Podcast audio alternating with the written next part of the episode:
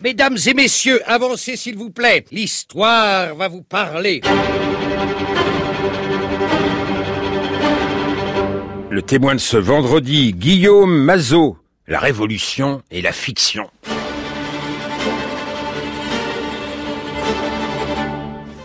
Nous voulons que le roi quitte Versailles À Paris Dans nos murs La liberté nous donnera du pain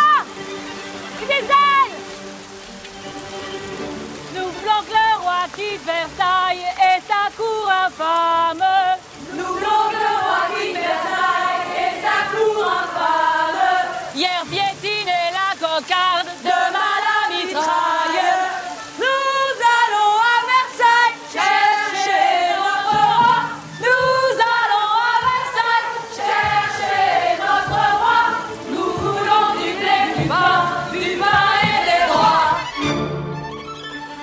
Dans son film qui sort cette semaine, Pierre Scheller filme à hauteur de femmes et d'hommes une petite communauté de Parisiens entre 1789 et 1793.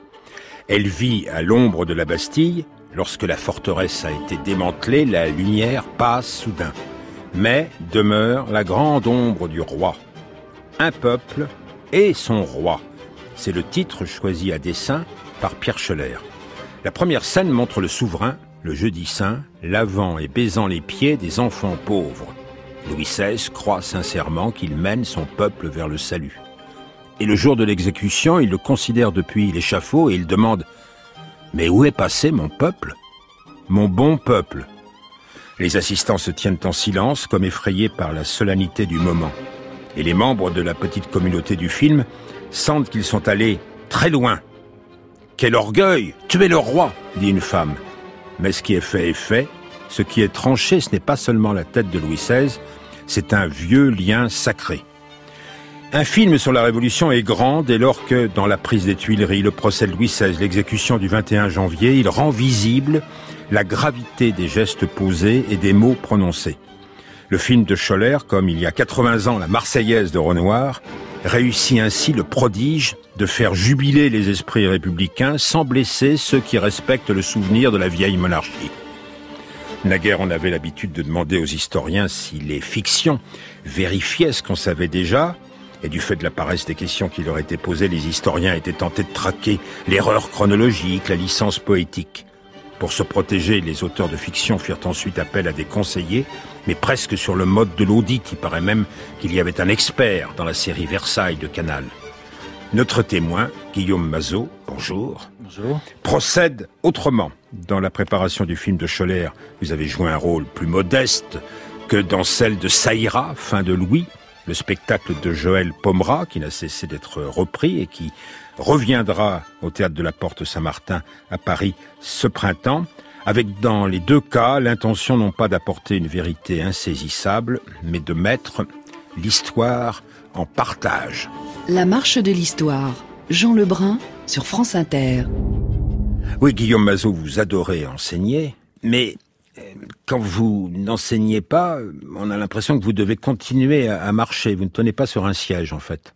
Oui, c'est un peu vrai. euh, J'essaye de faire de l'histoire euh, en allant aux archives, en allant dans les bibliothèques, mais j'essaye aussi de saisir euh, le passé de la Révolution, où il se trouve encore parfois, où il hante encore les imaginaires, c'est-à-dire dans la rue et dans le présent. Scholler dit le présent, le présent, le présent. Oui, Scholler essaye de, de, de, en gros, de traduire la Révolution telle qu'elle est vécue par des gens ordinaires, euh, à travers des existences ordinaires, mais comme si on se situait un petit peu au présent de 1789. Alors vous préparez des expositions, vous allez jouer un rôle dans une cité, c'est ainsi qu'il faut l'appeler, dans Paris? Oui, alors euh, on- en préparation, il y a avec euh, l'évidement du Grand Palais de Justice sur l'île de la Cité, un grand ensemble monumental là qui arrive dans, dans- dans lequel la Révolution a sa place puisqu'il s'agissait en partie de la prison du tribunal révolutionnaire, c'était la conciergerie. Alors, avant de parler du film de Scholler, l'aventure avec Joël Pomera, qui est une aventure euh, d'équipe, parce que là, vous vous tenez, historien, au milieu du plateau, ou sur le plateau, au Oui. milieu des, des comédiens, avec Pomera, le dramaturge. Le texte du spectacle, je rappelle qu'il s'appelle Ça ira, fin de Louis, n'est pas encore écrit. Oui, c'est exactement ça. En fait, Joël Pomera m'a donné l'occasion de faire ce que je rêvais de faire depuis longtemps, c'est-à-dire non pas d'aller euh, comme un expert extérieur vérifier, attester euh, des faits, mais de participer au travail de création. Euh, et du coup, Joël Pomera nous demandait à la dramaturge Marion Boudier et à moi d'aller dans une sorte de cellule historique de euh, compulser des archives, de faire des dossiers euh, et euh, que les comédiens et les comédiennes pouvaient utiliser ensuite en travail d'improvisation sur le plateau. C'est ça qui a nourri la pièce. Après, c'est Joël Pomera qui a écrit entièrement la pièce. Alors, un extrait de cette pièce. Ça, ça tombe bien, nous sommes à un instant où le film de Scholler, dont on parlera après, n'a pas vraiment commencé. Nous sommes aux États généraux, à Versailles, peu après leur convocation. Chers collègues, représentants élus de l'Assemblée du tiers étage, je suis consterné. Ce matin, quand je me suis levé, j'ai réalisé une chose véritablement incroyable. on est content pour vous. J'ai réalisé que cela faisait un mois, j'ai réalisé, oui, que cela faisait un mois, jour pour jour, que nos états généraux avaient officiellement démarré. C'est bien J'ai réalisé que cela faisait un mois que nos réunions, nos discussions, nos débats dans cette salle avaient commencé. Et je me suis demandé, mais qu'avons-nous fait pour notre pays qui est au bord de la ruine et de l'implosion Au bord de la banqueroute Eh bien, je vais vous le dire parce que je crois qu'un très grand nombre de personnes ici présentes ne l'ont pas encore remarqué. Rien. Nous n'avons absolument rien fait n'avons rien fait. À quoi avons-nous passé nos journées depuis un mois dans cette salle Je vous le demande. Vous monsieur Je vais vous le dire. Je vais vous répondre. Je vais vous répondre. Depuis un mois, nous nous sommes concertés de manière interminable avec les deux autres composantes de la nation française dans le but obstiné de les convaincre de nous rejoindre dans cette salle. Mais combien de temps devrons-nous encore patienter avant de réaliser que nous ne changerons pas leur décision de ne pas vouloir se mélanger à nous? Et toi, Guillaume Bazot, j'ai pas bien compris le nom de ce député. Il est connu C'est Gigard. Mais euh, c'est un, nom fictif qui a été inventé par Joël Pomera. Ah. Il euh, n'y a pas Marat, il n'y a pas Robespierre, il n'y a pas tous les personnages surchargés d'images pour nous autres. Oui, la difficulté quand on traite la révolution à la fiction et au théâtre, c'est d'arriver à surmonter euh, quelque chose de généralement insurmontable, c'est-à-dire tout l'imaginaire, tous les clichés euh, qui sont véhiculés par cet événement monstre et un peu matriciel pour nous Français. Hein. Mais attendez, est-ce que j'ai pas entendu des femmes, des femmes députées? Oui, c'est ça. Euh, il y a aussi des femmes députées. Il n'y a pas de femmes députées. Non, il y a de la même manière qu'il n'y avait pas de députés noirs euh, ni arabes euh, en 1789. Alors donc beaucoup de licences? Alors beaucoup de transpositions. Je dirais pas de licence, c'est-à-dire que c'est une œuvre de création. C'est, c'est pas un livre d'histoire, mais les fictions peuvent parfois arriver à recharger le passé, à faire voir les enjeux politiques et à les transporter jusqu'à aujourd'hui, bien plus que certains livres d'histoire ne pourront jamais le faire. Euh, cet extrait, par exemple, il montre que Gigard, qui est un député plutôt modéré, donc qui incarne en gros les vrais députés modérés de la Révolution, euh, finalement, il révèle quelque chose qu'on avait, euh, enfin que moi, en tout cas, j'avais longtemps pas compris et que je n'ai compris que grâce à cette pièce, c'est que pendant un mois, c'est vrai, la stratégie des députés du tiers État aux États généraux, c'est de bloquer tout débat et de ne pas avancer. C'est-à-dire, c'est un affront énorme, c'est une sorte de coup d'État déjà symbolique, voilà. Et donc cette prise du temps par le peuple, sur le temps de la monarchie, je ne l'ai euh, comprise vraiment qu'avec cette pièce, avec ses corps sur la scène. Le travail avec Pierre Scholler, Le peuple et son roi, sorti mercredi sur les écrans, c'est tout à fait différent. Alors votre rôle a davantage été en retrait, vous n'étiez d'ailleurs pas le seul historien consulté, participant. Oui, non, pas du tout. Je suis arrivé au moment où le scénario était déjà écrit, mais bien en amont, et d'ailleurs c'est un film qui ressemble à son travail que j'aime beaucoup. Euh, c'est Arlette Farge qui a beaucoup nourri euh, ce film, une historienne du XVIIIe siècle et, du peuple du XVIIIe siècle, de ses vies fragiles. Hein. Euh, c'est Sophie Vaniche aussi qui est une historienne de la Révolution. Donc on est on est plus nombreux à avoir travaillé sur ce Timothy film. Taquette. Et alors Timothy Taquette a aussi été consulté. Il a nourri beaucoup aussi les scènes avec les débats d'assemblée. Avec Sophie Vaniche, un jour, réunion avant le tournage, en compagnie du réalisateur, euh, du producteur, qui était très présent à chaque instant, euh, des acteurs, de l'équipe technique. Oui, on, une réunion de pendant toute une matinée où en fait on a nourri un petit peu euh, non seulement les comédiennes et les comédiens. Alors certains prenaient des notes un peu frénétiquement. Je me rappelle de Céline Salette qui joue René Audu dans le Reine Audu dans le dans le film qui prenait plein de notes. Et puis mais aussi il y avait toute l'équipe technique. Donc c'est enfin c'est vrai que le, le, travail, le résultat final ne euh, comment dire, est, d'autant plus convaincant que, tout le monde est un petit peu baigné de ce passé. Voilà, donc on était là un peu pour apporter notre expertise. Arlette Farge a dû dire beaucoup sur le monde des artisans de Paris, le bruit que faisait Paris, le vacarme qu'a fait la prise de la Bastille, le 14 juillet. Alors c'est la preneuse de notes, là, que vous désignez, qu'on entend a cappella. Les chansons sont toujours interprétées à, cappella et à voix euh, assez basse, raconter la journée extraordinaire que ses amis et elle ont vécue. On vient de remporter le fort de la Bastille. Ah, la belle journée, la belle journée. Je pourrais dire j'ai combattu. Après l'épine, la fleur viendra de l'eau de vie à plein pot. Alléluia. Alléluia. On pourrait faire le rapprochement avec Éric Vuillard, le 14 juillet, et moi j'allais dire avec Chateaubriand. Parce que comme Éric Vuillard, comme Chateaubriand, il n'y a nulle ellipse sur la violence qui a accompagné la prise de la Bastille. La tête coupée, euh, elle n'est pas dissimulée, hein, la tête coupée du gouverneur. Non, non, c'est pas caché. Il y a même un, boucher qui s'appelle Desnaux, c'est celui qui a, qui a tué euh, le gouverneur de la Bastille, Launay, alors que les vainqueurs de la Bastille étaient en train de l'emmener à l'hôtel de ville, et qui a ce sang là, il est maculé de sang, et il se demande un petit peu ce qu'il a fait. Il est un petit peu sidéré euh, par ce qui s'est passé. Donc euh, Pierre Scheller, il, il, élude pas cette violence-là, et elle fait partie euh, de la Révolution, y compris de ces événements a priori les plus consensuels, et en particulier la prise de la Bastille. Et ça, c'est très bien rendu. Néanmoins, c'est une voix de femme qu'on vient d'entendre. C'est filmé à hauteur de femme. Bon, mais ça, c'est la grande force du film, à mon avis. C'est d'abord de, réussir à faire quelque chose qui est extrêmement difficile, c'est-à-dire filmer le peuple euh, et représenter le peuple. Euh, qui est d'habitude représenté depuis d'ailleurs le XVIIIe siècle, hein, souvent comme une multitude dans laquelle il n'y a pas d'individu, il n'y a pas de personne. Hein. Et là, ces personnes, elles existent, elles ont des noms. Et en particulier, ce qu'arrive à faire Pierre Scheller, c'est déjà à montrer que des femmes ont pris la Bastille. Ce film, c'est le chemin de vie de Françoise, de Margot, de Solange à travers les événements. C'est ça, des femmes du peuple euh, qui sont représentées dans leur dignité, euh, d'êtres humains qui existent, qui ont des sentiments, qui ont une vie quotidienne et qui adviennent à la politique euh, par cette vie quotidienne. C'est aussi ça la grande force du film de Pierre Scheller, je pense, c'est de, de, montrer que cette révolution, euh, elle n'est pas faite d'avance, elle n'est pas faite par des héros préconstruits, et surtout, elle ne vient pas uniquement des idées et des livres, elle vient de l'expérience de la souffrance, elle vient de l'expérience de ces vies fragiles qui euh, transforment leur colère en acte politique. Elle vient du prix du pain, de la difficulté d'acheter l'indispensable les femmes font l'événement et vont marcher sur Versailles en octobre 89. Il pleuvait vraiment, question idiote, hein, de vérification euh, à l'ancienne. Il pleuvait vraiment comme ça Oui, oui il a plu euh, pendant tout le trajet, toute l'après-midi, pendant ces, ces heures de marche euh, de Paris à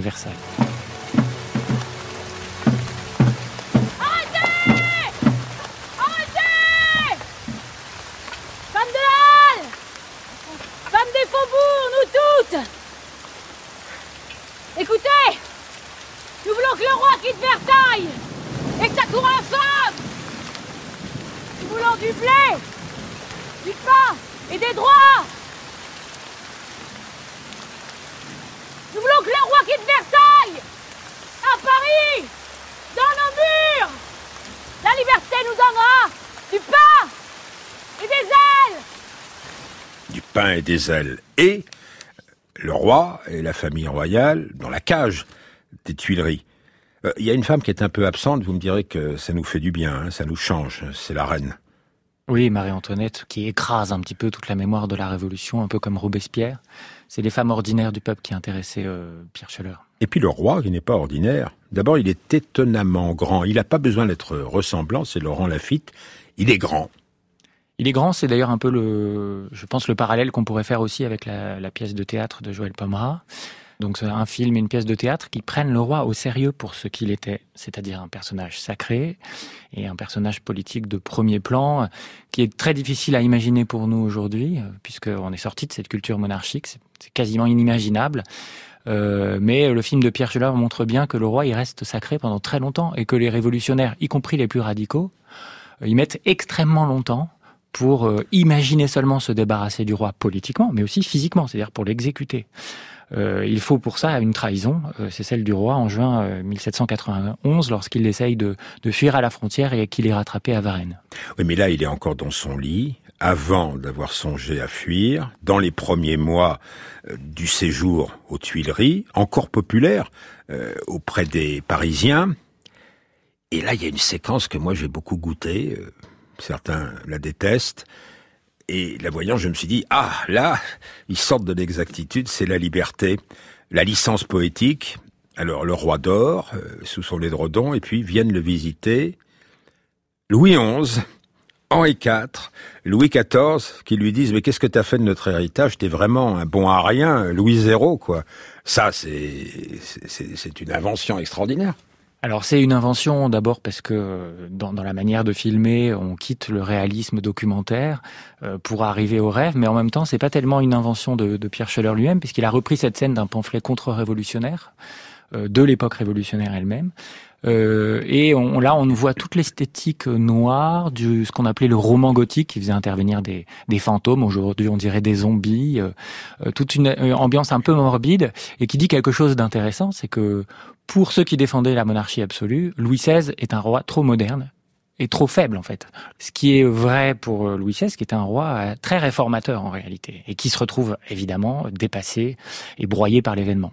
Les femmes, le roi Basile, joué par Gaspard Huliel. Il est deux fois touché par l'aile du sacré, par le salut. Au début du film, au moment d'une plantation d'un arbre de la liberté, il est lui pilorisé et marqué au fer rouge parce qu'il a commis un crime et un prêtre constitutionnel vient le libérer. Un peu plus tard, il est dans un champ et il voit la berline de Varennes qui rentre sur Paris. Et qu'est-ce qu'il va faire? Il va s'agenouiller quand le roi s'arrête et le roi va lui poser la main sur sa tête. Le sacré, le salut. Sauf que quand il arrive à Paris, dans la procession de Varennes qu'il a fini par suivre, et qu'on le questionne, il est muet. Il est sauvé, mais à moitié seulement, quoi. Il est muet, il parle pas. Oui, non, oui. il n'a pas la parole, euh, comme la plupart du temps, euh, les gens du peuple. Hein. il fait partie des indigents, ceux qui n'ont pas de travail, qui, euh, qui errent de paroisse en paroisse pour trouver à manger. Et euh, au sens politique, ils n'ont pas la parole. Ils n'existent pas. Et c'est l'histoire de ce Basile. Euh, il, représente un petit peu le peuple qui devient souverain petit à petit et qui accède à la parole. Et un, jour, il devient sujet politique. C'est-à-dire qu'il participe aux événements, il parle, il s'exprime. Ça, c'est le deuxième moment de son salut. Nous sommes au club des Cordeliers. On va voter. Nous sommes l'été 91. Une adresse aux députés. Chacun euh, signe. Et notamment Françoise qui euh, est aussi un instrument de rédemption pour Basile, parce qu'elle acceptait d'être euh, sa maîtresse alors qu'elle avait découvert sur son épaule, marquée au fer rouge, la fleur de lys de la suggestion d'autrefois. Du chaos sont nées de grandes choses. Vous ajoutez de la guerre à la guerre. Moi, je ne signe pas pour la guerre civile. Mais quand il n'y aura plus les lois, il y aura quoi après? La vie. Il y aura la vie après. Tu auras la mort. Vous me voyez? N'est ni aveugle ni borgne. Bougre, oui, on te voit. Tu veux nous dire quoi? Parle, Vous me voyez? C'est qui ce drôle? Moi, je signe. Et Solange, à ce moment-là, voit surgir Basile qui veut commencer à parler, lui découvre l'épaule, montre la marque de la fleur de lys. Regardez-le. Regardez tous Regarde, toi Une heure de la vie d'un homme libre vaut mieux que 100 ans de la vie d'un esclave. Moi, je signe. Nous avons trop dormi pendant des siècles. Moi, je signe. Moi aussi, on signe. La liberté ou la mort, Émile, signe. Émile, tous en même temps, il me faut des noms. Il a parlé. Et il y a quelque chose de très beau dans, dans le film, c'est qu'il va aussi devenir le maître de la lumière. Alors, il faut que vous expliquiez dans quel endroit nous sommes souvent l'atelier d'un maître verrier. Je crois que vous avez apporté euh, de la documentation particulière sur les questions d'éclairage et sur ce métier de maître verrier alors on, se situe au cœur du faubourg Saint-Antoine, à l'ombre des tours de la Bastille, et c'est vrai qu'on est, euh, le film nous introduit dans un atelier euh, d'un maître verrier. euh, Et cet atelier-là va devenir une sorte de euh, foyer euh, du, euh, du quartier et de foyer politique. Les, les sans-culottes, ce qu'on a appelé les sans-culottes plus tard, c'était d'abord ces gens-là, hein, des, des gens de l'artisanat. C'était pas des gens complètement pauvres, ni des bourgeois. C'était vraiment cette population. Au-delà, évidemment, il y a aussi tout un symbole hein, qui vient de ce siècle des Lumières. Parce que Basile va devenir à son tour verrier. Il va apprendre l'art du feu. L'art du feu qui est aussi l'art euh, d'exercer la souveraineté et l'art d'exercer le pouvoir. Le soleil, c'était aussi euh, le symbole euh, de la monarchie absolue. Et ce film, il raconte de, de cette manière-là, à travers ce métier, comment le peuple accède à l'autonomie politique et prend le pouvoir. Et c'est quelque chose d'un peu risqué aussi. On parle avec vous de la Révolution sous l'éclairage de la fiction, le film de Pierre Scheller qui est sorti mercredi, Un peuple et son roi. C'est pas une licence poétique euh, de rappeler euh, celui-ci, Sacha Guitry. euh, c'est un moment un peu anachronique. Edith Piaf s'accroche aux, aux grilles du château de Versailles. On est censé être en octobre 89. En fait, on est plutôt au mois d'août 1792. Euh, Le Saïra a retenti plutôt face aux Tuileries que face à Versailles. Ça ira, ça ira, ça ira, ça ira.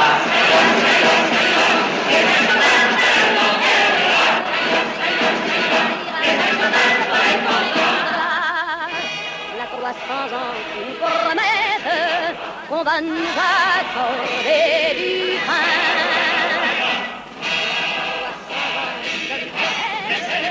Et qu'ils entretiennent des cadins. La 300 ans qu'on nous écrase, assez de mensonges et de phrases. On ne veut plus mourir de faim. Ira, ça ira. Les aristocrates à la lanterne. Ira, ça ira. Les aristocrates, on les prendra. Je ne vais pas, Guillaume Mazot, faire le rapprochement de Scholler avec Sacha Guitry, encore que on pourrait le faire euh, très clairement avec Jean Renoir, l'auteur de la Marseillaise, juste au lendemain du Front populaire, où le personnage du roi est interprété par Pierre Renoir, le frère du cinéaste, et euh, c'est euh, un personnage qu'il faut prendre au, sérieux. Oui, alors c'est d'ailleurs le lien avec l'essor de la fiction sur la Révolution aujourd'hui et ce genre de, de film ou de pièces de théâtre, si je repense à, Paul, à Pomera, c'est de raconter la Révolution, de la mettre en scène, de l'imaginer aussi, puisque ce sont des fictions, mais en essayant de prendre au sérieux euh, le, le défi que ça a représenté pour ces gens du peuple de se soulever contre quelque chose de si puissant. Euh, c'est pas un hasard si euh, la fiction revient sur la Révolution française. C'est aussi parce que euh, tout ce monde que, que, que, que ces femmes et ces hommes avaient rêvé euh, de construire, tous ces débats aussi qui ont opposé contre-révolutionnaires et révolutionnaires, et quoi qu'on en pense, ces débats-là sont intéressants en tant que tels, tout ce monde-là est en train de se déliter petit à petit, de se renverser, de se retourner, et euh, voilà, c'est aussi le rôle des artistes, et je pense aussi des historiens, que d'essayer de le remettre en jeu aujourd'hui. Scholler commence chacune de ses séquences par un signal sonore. Dans la représentation du 10 août, la prise des Tuileries en 1792 par Jean Renoir, eh bien, il y a pareillement euh, le tocsin qui sonne et voici que va paraître Louis Jouvet dans euh, le rôle du représentant du département de Paris.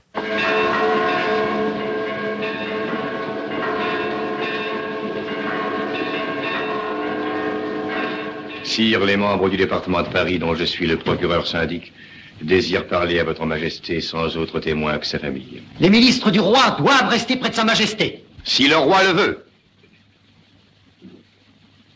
Sire, votre majesté n'a pas cinq minutes à perdre. Il n'y a de salut pour elle qu'à l'Assemblée nationale. C'est en ce moment la seule chose que le peuple respecte. L'opinion du département est qu'il faut s'y rendre sans délai.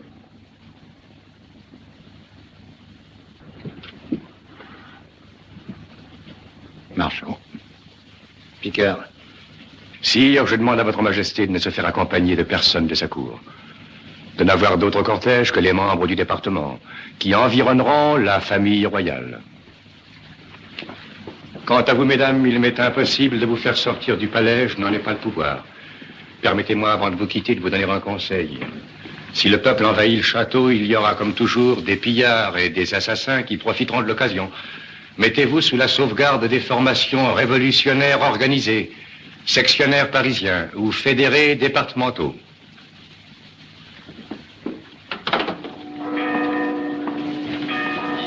Le roi et sa famille se rendent à l'Assemblée, seuls, sans autre cortège que les ministres et les départements, et une garde. Veuillez faire ouvrir le passage.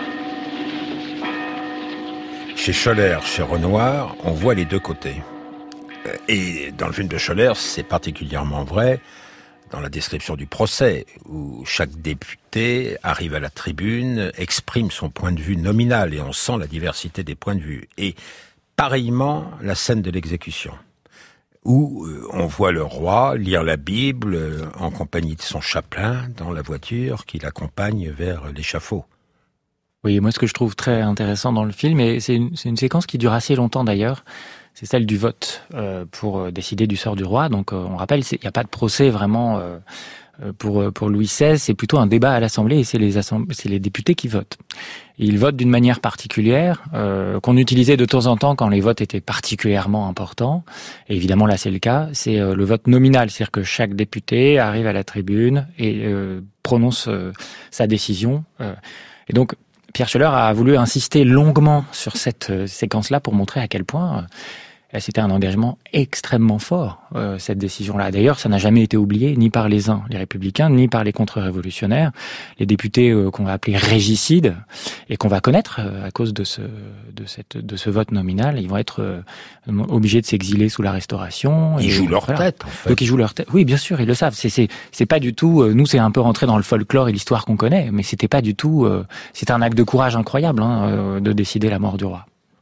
Dernière question, euh, au théâtre, mais il y a peu de spectateurs, moins qu'au cinéma, on peut faire une interactivité avec la salle.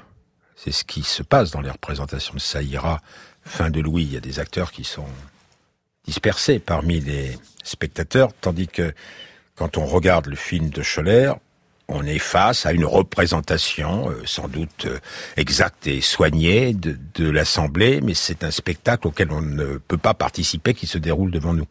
Oui, euh, le spectacle de Joël Pomera qui tourne depuis trois ans euh, abolit la frontière entre la, scène et, la salle, puisque les spectateurs se retrouvent eux-mêmes plongés parmi des comédiens qui jouent le rôle des députés, euh, qui écoutent euh, ceux qui sont à la tribune. Et alors, euh, souvent les spectateurs osent pas trop participer. Rien ne leur interdit en théorie, mais évidemment c'est pas facile de le faire. Mais y a- voilà, ce spectacle il montre que euh, si on le réveille un peu, si on, si on réveille un peu ce monde-là de la Révolution, qui est un monde qui peut nous paraître un peu lointain et endormi, en réalité les questions, si on les transpose un petit peu, euh, sont euh, sont terriblement actuelles. Et dans le film de Scholler, euh, évidemment c'est un film, donc en tant que spectateur, on, est un peu passif. Par contre, il montre bien qu'il y a euh, le peuple hein, qui assiste aux séances de l'Assemblée et qui peut euh, participer aussi. Merci à vous, Guillaume Mazot. Un peuple et son roi, Pierre Scheller, sur les écrans depuis mercredi. Le spectacle de Joël Pomera à la porte Saint-Martin au printemps 2019. L'émission a été préparée par Eline Kahn et Gulesco, Charles Pellamont à la technique et Audrey Ripouille à la réalisation.